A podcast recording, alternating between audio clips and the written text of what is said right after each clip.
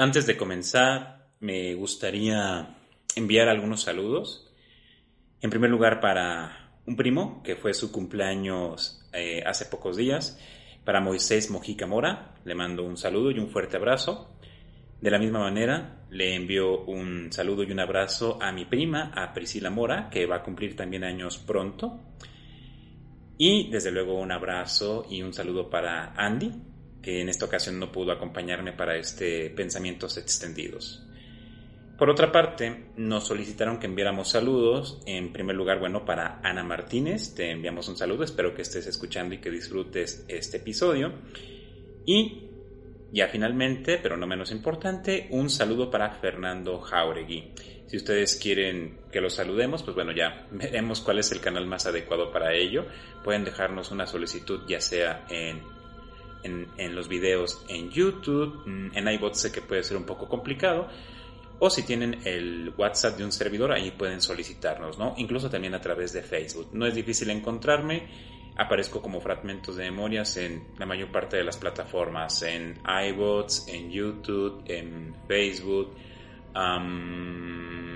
y bueno, incluso este mismo podcast lo pueden encontrar en iBots, en Spotify, en iTunes, en iTunes y también creo que en Google Podcast. Sin más ni más, comencemos el episodio del día de hoy. Hola, buen día, mi nombre es José Antonio Gutiérrez. Sean bienvenidos a una emisión especial de Fragmentos de Memorias. En esta ocasión con un pensamientos extendidos acerca de la película The Batman del año 2022.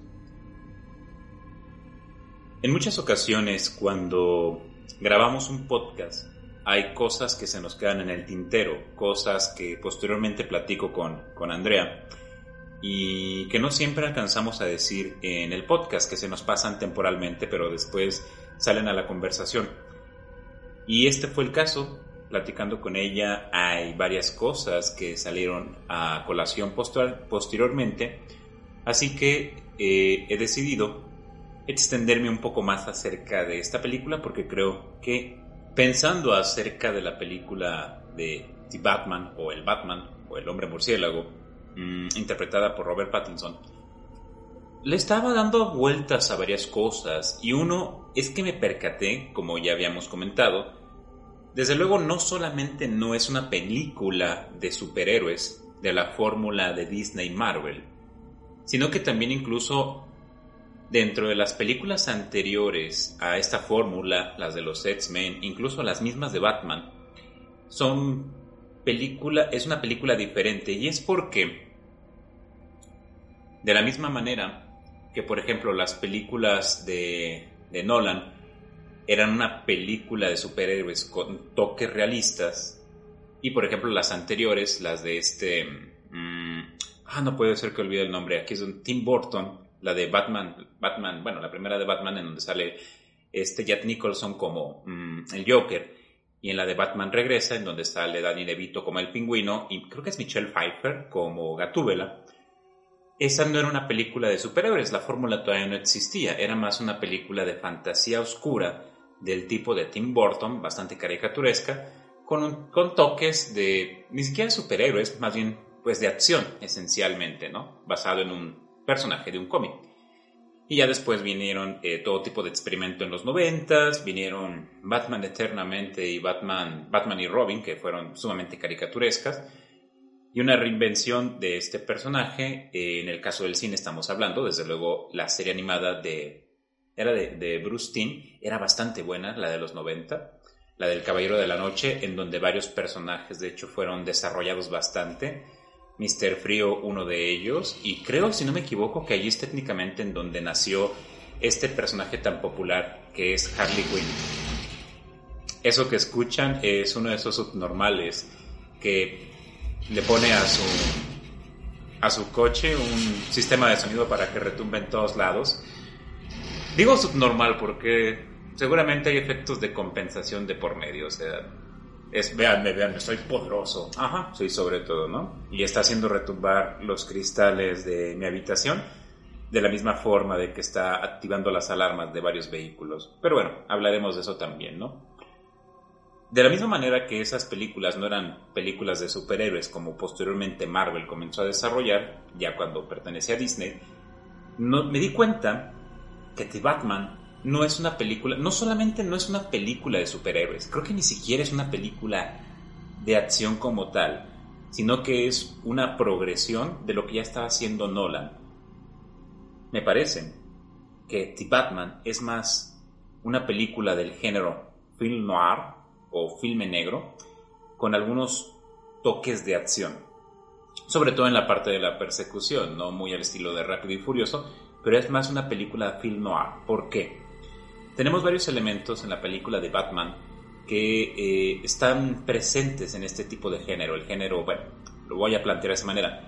En primer lugar, tenemos a Batman nuevamente siendo el detective, investigando, estableciendo conjeturas, equivocándose, recibiendo apoyo, en este caso de Alfred y también de la policía. Y esto es un segundo término también que tenemos en las películas del film noir, la policía como un elemento importante. Por ejemplo, recuerdo la de Batman Returns, em, de... Ah, no, pues estoy un poquito confundiendo los nombres, voy a decir de este... No, no es de Bruce Timm para nada, es de este hombre... Mm, ah, el del extraño mundo... bueno, siempre se la asocia él, pero él, no la dirigió. Del extraño mundo de Jack. Em, él nada más creo que hizo labores de producción. Um, ah, Tim Burton. Eh, por ejemplo, en la película de Batman Regresa de Tim Burton, la, la policía es básicamente un, cero a la izquierda, o sea, no, no hace gran cosa. Y en cambio aquí, la policía es un elemento fundamental.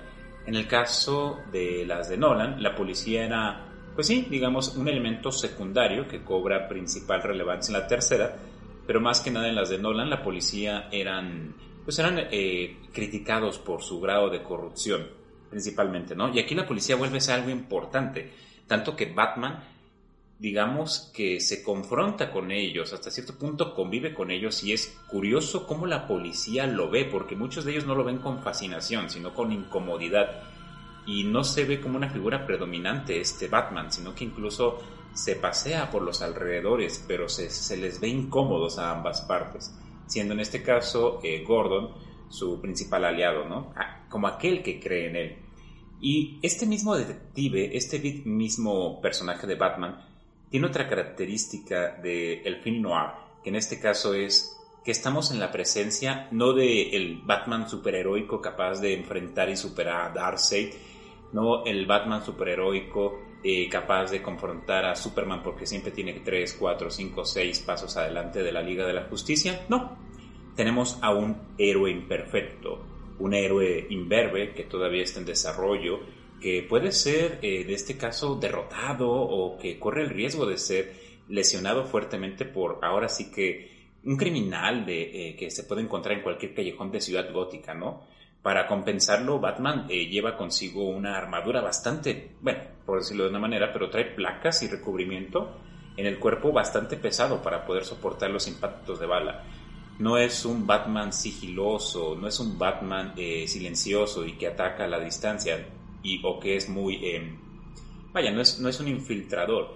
Este Batman es ruidoso, él inspira el temor y quiere que lo escuchen venir para que sientan miedo, pero eso obviamente lo vuelve muy vulnerable, eh, lo expone, por lo tanto tiene que ponerse una armadura y eso lo hace pesadísimo, lo hace un Batman bastante tosco en muchos sentidos y tiene en muchos sentidos. Y tiene razón de ser, digo, nos están presentando un Batman inexperto. Y voy a profundizar un poco de este héroe imperfecto, porque mucha gente se ha quejado de que, bueno, Robert Pattinson hace un muy buen Batman, pero algunos dicen que hace un muy mal eh, Bruce Wayne. Y aquí difiero porque yo creo que Robert Pattinson actúa bastante bien ambos personajes, porque en este caso no tenemos al Bruce, Wayne de 35 años, el cual ya es un experto, es maduro, puede con esta dualidad de la seriedad y la, este, la seriedad y em, el, misterio, que representa Batman para los criminales, que, es, que controla la situación. Y este Bruno Díaz, que haciendo referencia a esa tropicalización que hicimos en México, pues es un playboy dependiendo de la versión un tanto timorato en ocasiones o en el caso de Nolan es un playboy este que como llega acompañado de dos supermodelos a una fiesta, se arroja a lo mejor a una de las, se arroja ya sea a la fuente o se arroja haciendo algún espectáculo y luego compra el hotel. O sea, este playboy multimillonario malcriado. No, aquí lo que tenemos es a Bruce Wayne, no adolescente, pero sí un adulto joven, inexperto, inmaduro, que no le interesa ser un, no le interesa a Bruce Wayne, no le interesa este, no no le interesa la, ni la riqueza, ni los círculos sociales, ni la ni mantener, digamos, una cuartada. No, él, él, él, simple y sencillamente busca ser Batman. El nombre, el título de Bruce Wayne no le interesa y lo notamos. Él está desapegado de las cuestiones económicas de su, de su familia, de la dirección de las empresas Wayne. No le interesa a él, no le interesa ser una figura pública. Entonces, eh, tanto de que sería relativamente fácil identificar a, Bruce Wayne como Batman simplemente por la voz, ¿no?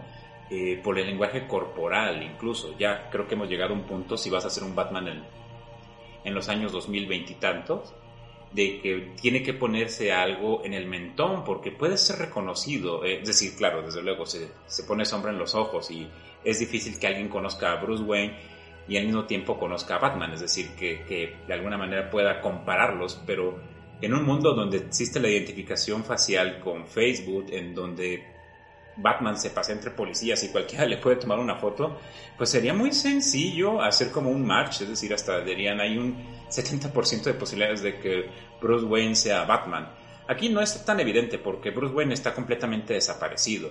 Eh, no forma parte de la farándula, hay pocas fotografías de él y el lenguaje corporal es de alguien cabizbajo, es de alguien que está eh, pues desaliñado. Además, bueno, utiliza plataformas para aparentar mayor altura y este Batman en particular no hace un despliegue de gran riqueza. Sí, tiene una motocicleta y el Batimóvil básicamente es un coche viejo redactado como lo pueden hacer personas de clase media en Estados Unidos, claro, sin el nitro, pero no nos delata que tenga un acceso a una gran, gran fortuna, ¿no? Claro, eventualmente se preguntarán, bueno, ¿y quién es este vigilante? Pero es Estados Unidos, digamos que hay gente tan loca allí que teniendo los recursos, hasta eso se ha tardado a salir alguien tan sofisticado o demencial como Batman, ¿no?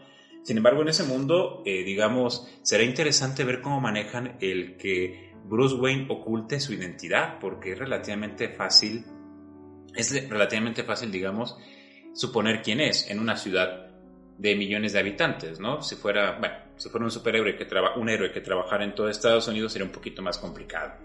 Pero un buen psicólogo, como ha pasado de hecho en los cómics, eh, puede hasta cierto punto indagar o averiguar quién es, eh, quién es realmente el hombre tras la máscara de Batman.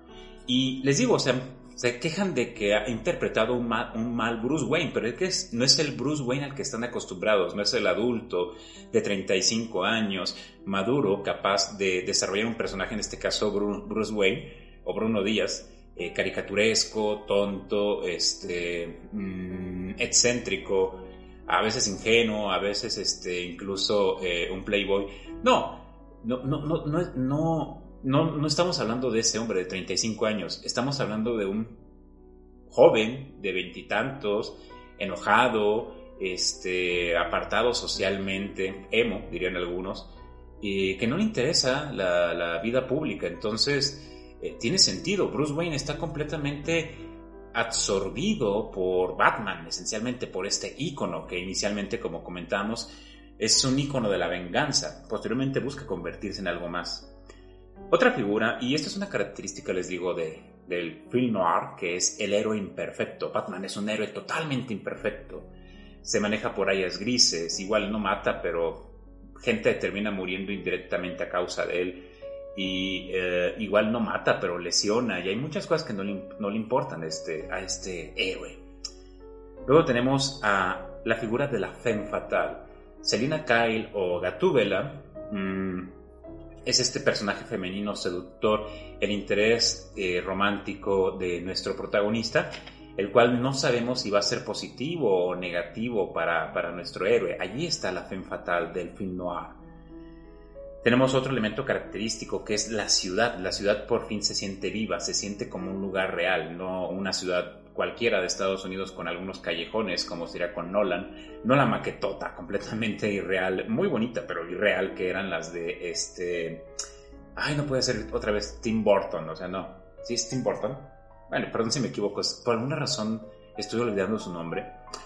No, no es esta ciudad irreal este, de fantasía oscura que era las en el caso de Burton. No, estamos hablando de una ciudad que se siente realista, oscura, dominada por el crimen que recuerda a Chicago con esta infraestructura deficiente en donde el agua de lluvia se filtra en las estaciones del metro y se siente como un personaje más porque es una ciudad viva, más cerca a Sin City, más cerca a este, Chicago durante sus peores momentos de inseguridad, en la cual allí está, podemos ver el crimen, podemos ver a la mafia. De hecho, esta película está más, es más cercana al padrino que es más cercana al padrino que a las películas de superhéroes, por cierto. Me parece que incluso hay una pieza del soundtrack del padrino dentro de la banda sonora de esta película, pero tendré que volver a escuchar la banda sonora para identificarla.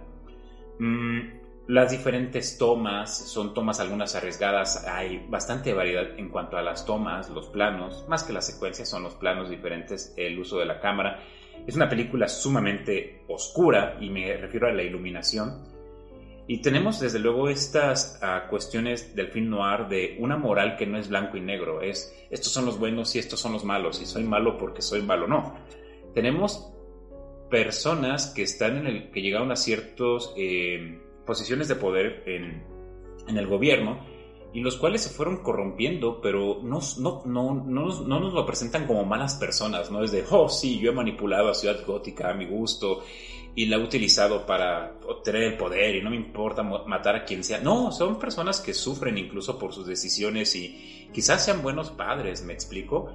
Estamos hablando de personajes como el fiscal, posiblemente este que se iba a postular como alcalde, también eh, no era en sí una mala persona del todo del todo. Como este Batman no es prístino, ilumin, luminoso y tiene un código moral del cual no se, no, este, eh, no duda y no se sale, de la misma manera eh, los otros personajes, incluso los mismos villanos, se manejan en áreas grises. Eh, Ridley, o en este caso, bueno, el acertijo, no es un villano convencional, se nota que está, que está loco, es, es, un sociópata, pero entendemos de dónde viene. Y el mismo Batman, nos presentan por fin un Batman eh, claramente con problemas mentales, eh, eh, con rasgos sociópatas también, ¿no?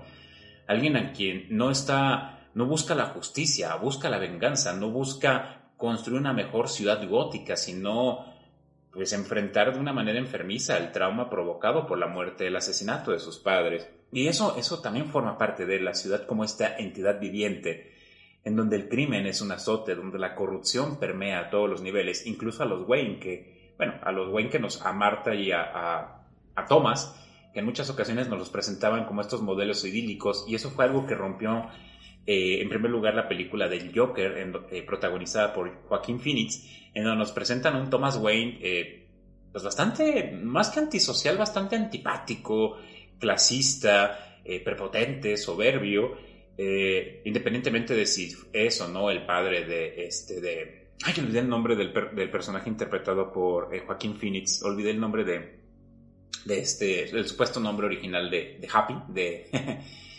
como le decía su madre, de, del Joker, lo olvidé, no puede ser, en fin, perdón esa omisión. Pero sí, nos presentan a estos seres pues un poquito más cercanos a la realidad, ¿no? Con falencias, con virtudes y también con falencias. Y es interesante este abordaje de que Marta, Marta Wayne, eh, realmente era, eh, pertenecía a la familia Arcan y nos habla allí de, pues bueno, mm, antecedentes de problemas mentales. Y esto, bueno, también nos da una pesada losa a cargar a este, a Bruce Wayne Arcan, porque la locura corre por sus venas y no de una manera poética, sino de una manera pues preocupante, ¿no? En fin. Y pues son esos los principales elementos que en esto recuerdo, además de la música, les digo, la lluvia, la iluminación, es más, está más cercana a un, al género del film noir con con bastante acción, bueno, con acción, no es la acción desbordante y mucho menos los chistes estúpidos y constantes y repetitivos. O sea, las películas de Marvel son películas de acción con superhéroes eh, sin consecuencias en muchas ocasiones y comedias, están más cerca de la comedia en muchas ocasiones. Pero bueno, en fin, esto era parte de los pensamientos extendidos, ¿no? Y con esto pues puedo entender por qué a muchas personas no les gusta esta película de Batman.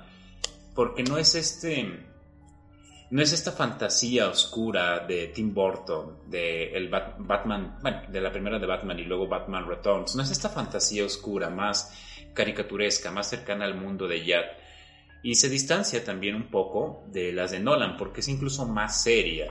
Es incluso, pues sí, eh, eh, es, un, es un héroe con más falencias que el de Nolan. ¿Y qué más puedo mencionar acerca de esto? Mm, hay una frase que pensaba mientras redactaba mis notas y quisiera cerrar más o menos con esto, estos pensamientos extendidos. Y es la siguiente. Quizás suena un poco muy trillada, pero creo que aplica. La más intensa luz proyecta la más oscura de las sombras. Y es un cierre porque varios de los personajes en esta película los que debían ser los virtuosos, los eh, faros de luz, los guías en Ciudad Gótica, pues realmente esconden una profunda corrupción o encubren una profunda corrupción que eh, corrompe y se extiende por toda la ciudad de Gótica, ¿no? Tristemente también pasa en la realidad, en México, ni se diga estos supuestos rayos de esperanza, estos supuestos seres eh, honestos, austeros, casi que se sienten a sí mismos como, se ven a sí mismos como santos, como unos santos este, laicos, ni tanto porque muchos de ellos profesan abiertamente una religión, eh, una religión de una forma un tanto fanática. Estos supuestos seres realmente, estas personas, estos políticos, pues lo que encubren es bastante corrupción de ellos, de su familia, de sus, este, digamos, socios a lo largo de su trayectoria, ¿no?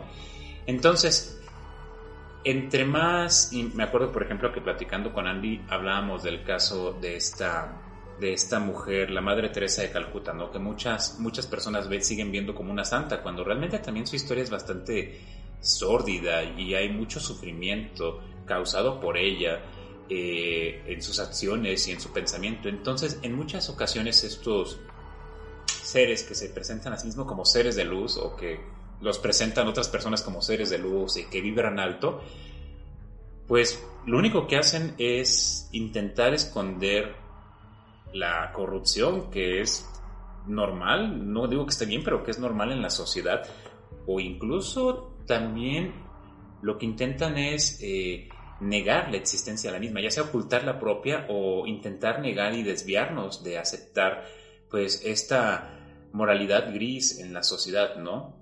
Puedo plantearlo de esta manera. Igual, las películas de el Batman Returns tenía elementos de política, pero muy pocos, era muy tonta realmente en algunos aspectos. Esto de construir una planta de energía que lo que iba a hacer era almacenar energía durante décadas, se caía por sí mismo. Era relativamente fácil descubrir lo que estaba haciendo. Pero bueno, era un primer intento.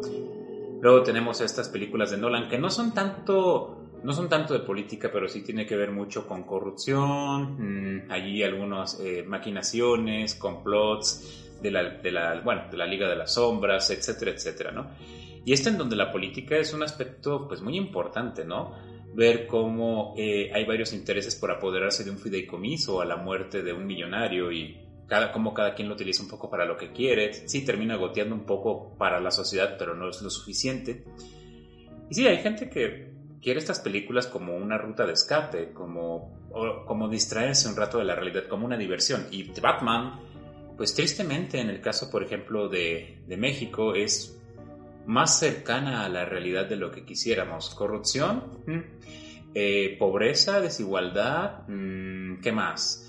Eh, Mm, eh, bueno, el narcotráfico y la drogadicción como un problema también. En este caso, tráfico de, tráfico de blancas, prostitución, esas cosas. Esta película, de hecho, está, es más, es, me recordó en algunos aspectos a otra. No es mi favorita, de hecho, dentro del género de, de detectives. Recomiendo en su caso, si, bueno, si tienen HBO Max y si quieren ver, por ejemplo, esta película de, Batman en HBO Max, se estrena el 17 de abril, cosa curiosa, día de mi cumpleaños. Eh, Más que ver esta película, la que me recordó brevemente, la de Seven, con este Brad Pitt, si no me equivoco, mm, no me gustó tanto, digamos, son, hay, no es mi favorita. Recomiendo incluso en ese caso que si les interesa este género de detectives y ciertas propuestas escénicas, un plano secuencia muy interesante también, una serie de la que ya he hablado que se llama, está en HBO Max, la primera temporada de la serie de True Detectives. La recomiendo bastante. y tiene un toque sobrenatural, también que en lo particular a mí me gusta mucho, relacionado con el Rey de Amarillo, pero está muy bien planteado. Entonces la recomiendo. Si les interesa más este tipo de, de género de, relacionado con detectives, investigación, True Detectives sería eh, la recomendación que yo les puedo hacer. En fin, mm, ¿qué más podríamos agregar o qué más tendría que decir acerca de esta película de The Batman? Posiblemente la volveremos ir a, iremos de vuelta Andy y yo a verla, tal vez llevando a nuestra hijada para que nos acompañe si es que todavía no la ha visto. Desde luego no, no la recomendamos para niños, no porque tenga contenido muy gráfico, muy visual, eh, digamos que está muy bien incluso dirigida en este sentido para que pueda ser apta para adolescentes y adultos, que no es una película clasificación C, pero un niño se aburriría, tanto por la extensión como por... Eh, seguramente viene esta fórmula de estimulaciones visuales y chistes y un ritmo frenético de las de superhéroes de Marvel. La recomendamos para adultos eh, y adolescentes para que también vean algo pues diferente a lo contemporáneo, ¿no? Y si te gusta el film noir, si te gusta el género detective, si te gusta Batman, desde luego nuevamente la volvemos a recomendar. Bueno, creo que por el momento sería todo respecto a estos pensamientos extendidos. Mi nombre es José Antonio Gutiérrez, que tengan un excelente día y mejores por venir. Nos escuchamos, nos vemos en una próxima emisión. Hasta pronto.